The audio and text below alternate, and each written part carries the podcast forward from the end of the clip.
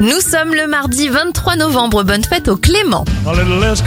Pas beaucoup d'événements, mais ils sont variés. En 1889, on installe le premier jukebox dans un salon du Palais Royal à San Francisco.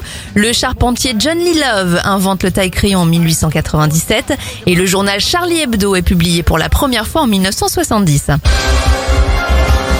Les anniversaires de stars, Jean-Pierre Foucault à 74 ans, 68 pour le chanteur Francis Cabrel, Vincent Cassel à 55 ans, 38 ans pour Emma Domas et 29 pour Miley Cyrus. Je vous souhaite un très bon mardi.